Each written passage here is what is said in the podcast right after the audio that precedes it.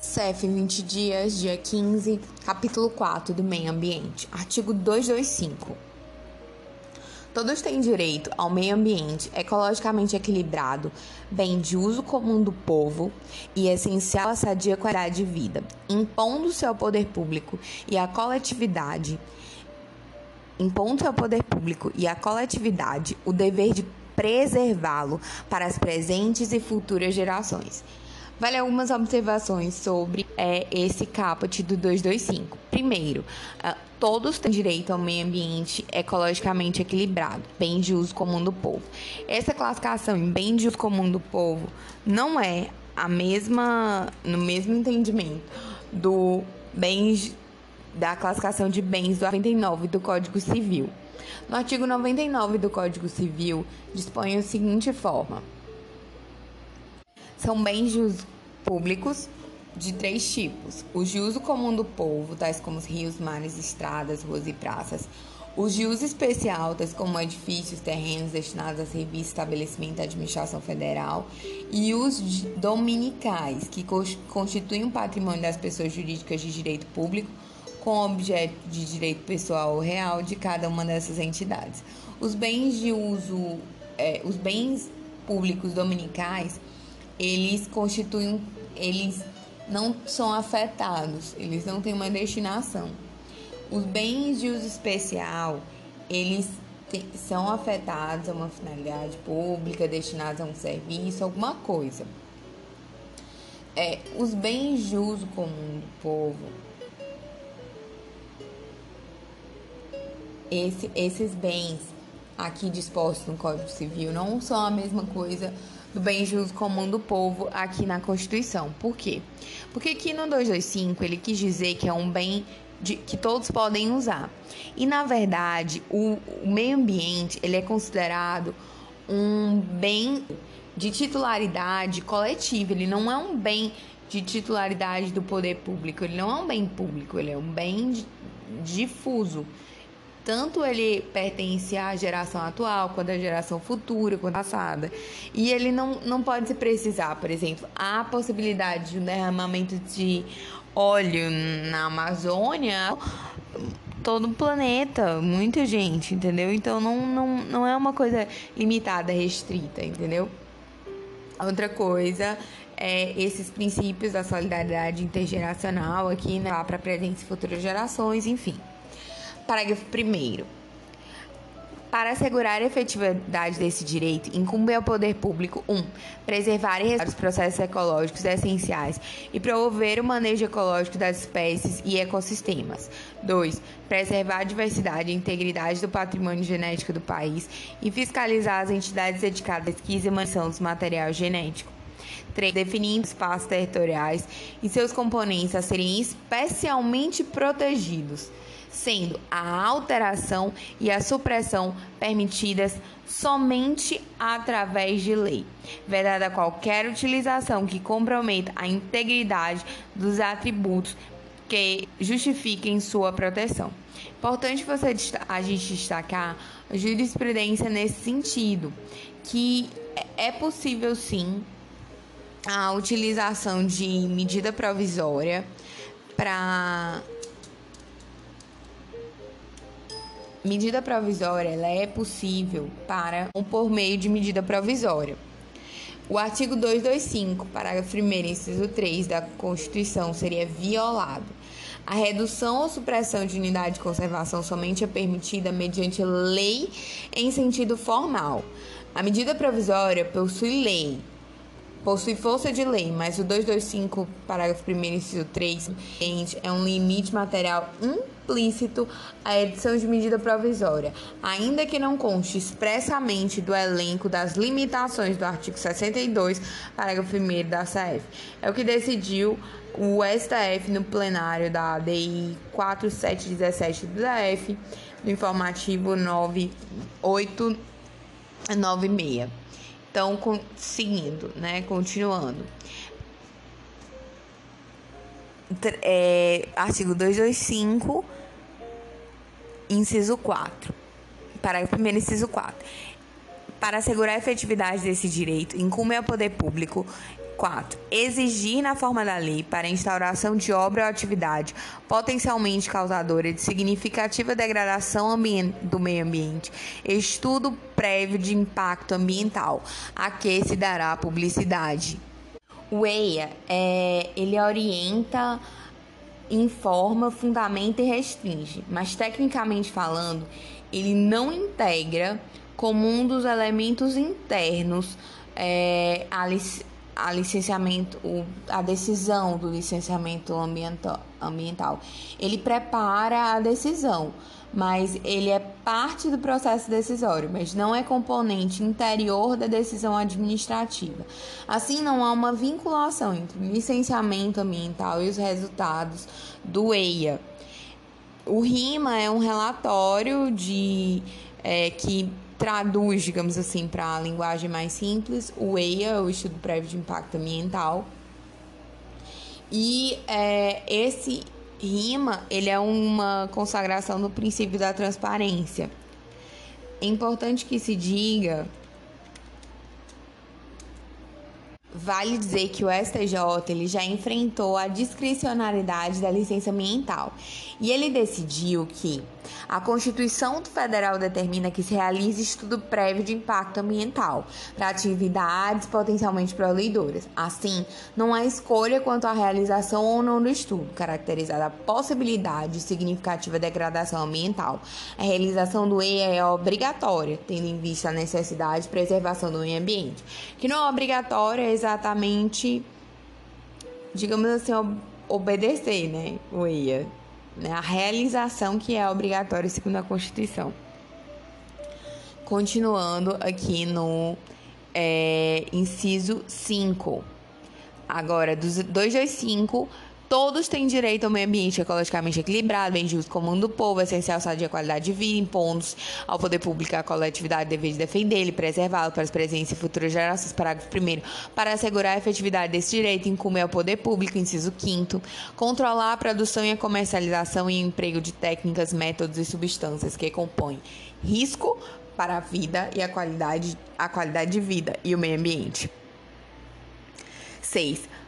Promover a educação ambiental em todos os níveis de ensino e a, consciente, e a conscientização pública para a preservação do meio ambiente.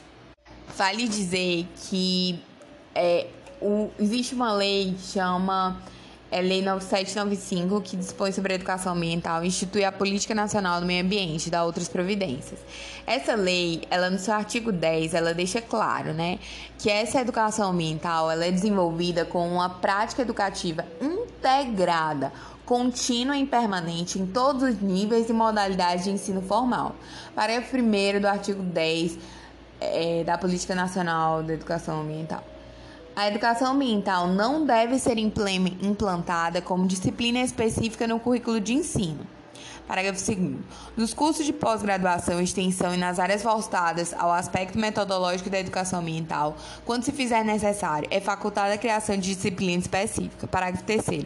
Nos cursos de formação e especialização técnico-profissional em todos os níveis, deve ser incorporado conteúdo que trate da ética ambiental das atividades profissionais a serem desenvolvidas. Artigo 11. A dimensão ambiental deve constar dos currículos de formação dos professores em todos os níveis e em todas as disciplinas. Parágrafo único. Os professores em atividade devem receber formação complementar em suas áreas de atuação com a, o propósito de atender adequadamente ao cumprimento dos princípios e objetivos da Política Nacional da Educação Ambiental. Então veja, a educação ambiental é uma educação integrativa, contínua e permanente, ou seja, em todas as modalidades de ensino, está ensinando matemática e pode ensinar é, essa educação ambiental. Vamos lá. 7. Proteger a fauna e a flora, vedadas na forma da lei, as práticas que coloquem em risco sua função ecológica, provoquem a extinção de espécies ou submetam os animais à crueldade. Veja, essa questão, esse inciso sétimo, ele é polêmico. A gente vai, vai explicar melhor essa crueldade com os animais depois que ler o parágrafo sétimo. Vamos lá para o parágrafo segundo. Aquele que explorar recursos minerais fica obrigado a recuperar o meio ambiente degradado de acordo com a solução técnica exigida pelo órgão público competente na forma da lei. É basicamente polidor pagador. Parágrafo 3. As condutas e atividades consideradas lesivas ao meio ambiente sujeitarão os infratores, pessoas físicas ou jurídicas, a sanções penais e administrativas, independentemente da obrigação de reparar os danos causados. Parágrafo 4. A floresta amazônica brasileira, a Mata Atlântica, a Serra do Mar, o Pantanal Mato a zona costeira, são patrimônio nacional. Veja bem, a floresta amazônica, a Mata Atlântica, a Serra do Mar, o Pantanal Mato Grossense e a zona costeira. São cinco que são patrimônio nacional. Tá excluído daí os Pampas, tá excluído daí a Caatinga, tá excluído daí o Cerrado, ou seja, é só a floresta amazônica, a Mata Atlântica, a Serra do Mar, o Pantanal Mato Grossense e a zona costeira, que são patrimônio nacional. A sua utilização passear na forma da lei dentro de condições que assegurem a preservação do meio ambiente, inclusive quanto ao uso dos recursos naturais. Parágrafo 5. São indisponíveis as terras devolutas ou arrecadadas pelos estados por ações discriminatórias necessárias à, pro à proteção dos ecossistemas naturais são indisponíveis as terras devolutas ou arrecadadas pelos estados por ações discriminatórias necessárias à proteção dos ecossistemas. Ações discriminatórias são ações que discutem propriedade por meio de um procedimento especial estabelecido em lei própria. Esse, esse, essas ações discriminatórias de, de, que discutem propriedade pública, porque as ações que discutem propriedade privada são ações reivindicatórias e elas têm procedimento ordinário. Parágrafo 6. As usinas que operam com reator nuclear deverão ter sua localização definida em lei federal, sem o que não poderão ser instaladas. Lei específica federal, mas não está falando lei complementar. Parágrafo 7. Para fins do disposto na parte final do inciso 7, parágrafo 1, ou seja, é crueldade aos animais, submeter os animais à crueldade, não se consideram cruéis as práticas desportivas que utilizam animais desde que sejam manifestações culturais conforme o parágrafo 1 do 215 dessa Constituição, registradas como bens de natureza imaterial, integrante do patrimônio cultural brasileiro, devendo ser regulamentados por lei específica que assegure o bem-estar dos animais envolvidos, ou seja, lei específica aqui, não lei mais, não lei complementar, lei específica, e ele está dizendo que que sejam manifestações culturais, não manifestações esportivas, culturais. Essa é conhecida como a emenda da vaquejada que colocou esse parágrafo sétimo. É importante dizer que o STF, ele na ADI 4983 do Ceará, julgando uma lei do Ceará, em 2016, ele julgou que é inconstitucional lei estadual que regulamenta a atividade da vaquejada porque os animais envolvidos nessa prática sofrem tratamento cruel, razão pela qual essa atividade contraria, contrariaria o artigo 225, parágrafo 1, inciso 7 da CF. A crueldade provocada pela vaquejada faz com que, mesmo sendo essa atividade essa uma atividade cultural, não possa ser permitida. A obrigação de Estado garantir a todos o pleno exercício dos direitos culturais, incentivando a valorização e a difusão das manifestações, não prescinde da observância do disposto no inciso 7, parágrafo 1 do 225, que veda práticas que submetam os animais à crueldade. Nessa ADI, em 2016, o STF tinha determinado a inconstitucionalidade da prática da vaquejada. Porém, depois veio essa emenda constitucional e permitiu a Constituição. Então, houve uma reação legislativa à declaração de inconstitucionalidade pelo STF. Continuando, é importante a gente destacar algumas súmulas sobre o meio ambiente. A súmula 613 do STJ não se admite a aplicação da teoria do fato consumado em direito ambiental. Isso é complicado, né? De, de, é, se você lê com cuidado o Código Florestal, você fica na dúvida se essa súmula vale. Súmula 618 do STJ. A inversão do ônus da prova aplica-se às ações de degradação ambiental.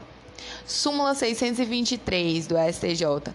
As obrigações ambientais possuem natureza própria terreno, sendo admissível cobrá-las do proprietário possuidor atual e dos anteriores à escolha do credor.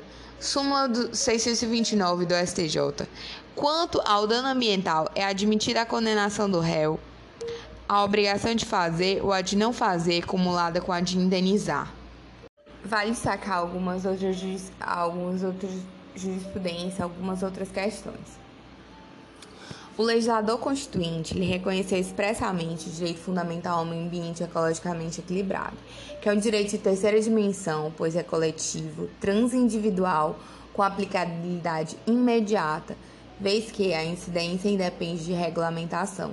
O bem ambiental é autônomo, imaterial e de natureza difusa, como a gente já comentou transcendente à tradicional classificação dos bens públicos das pessoas jurídicas de direito público e privado, pois toda coletividade é titular desse direito, bem de uso comum do povo. Assim sendo, o meio ambiente ecologicamente equilibrado foi afetado ao uso comum do povo, não podendo ser desafetado, sob pena de violação constitucional.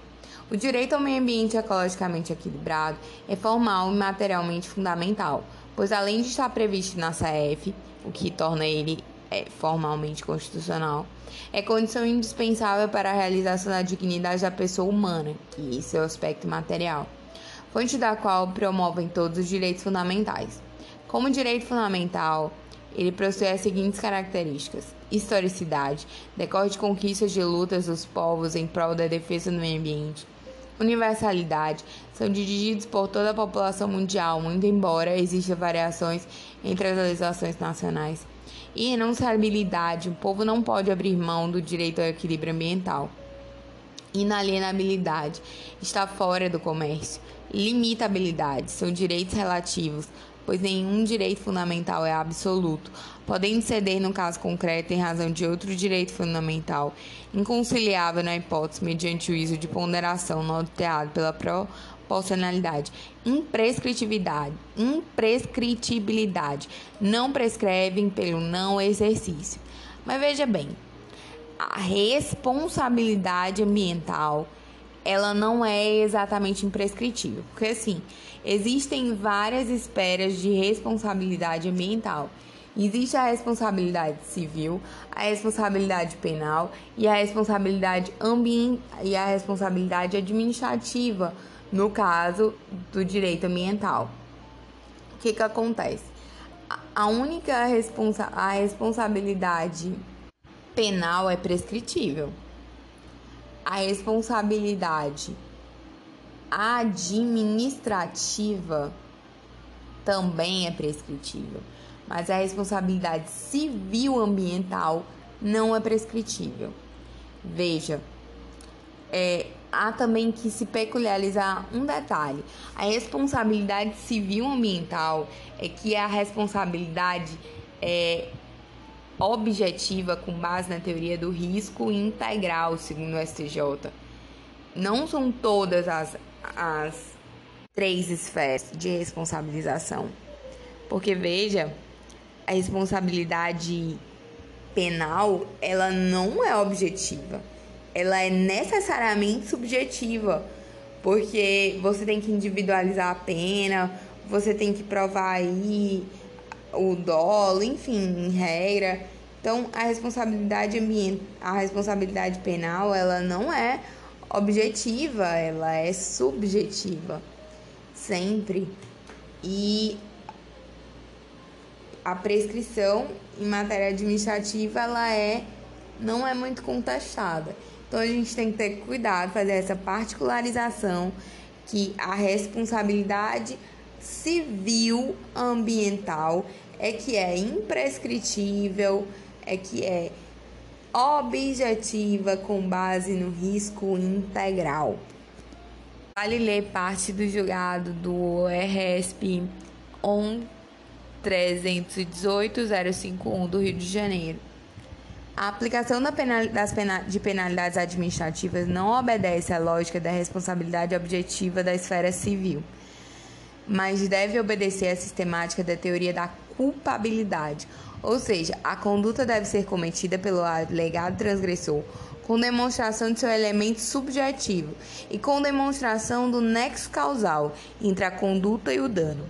Assim, a responsabilidade civil ambiental é objetiva, porém, tratando-se de responsabilidade administrativa ambiental, a responsabilidade é subjetiva. Informativo 650.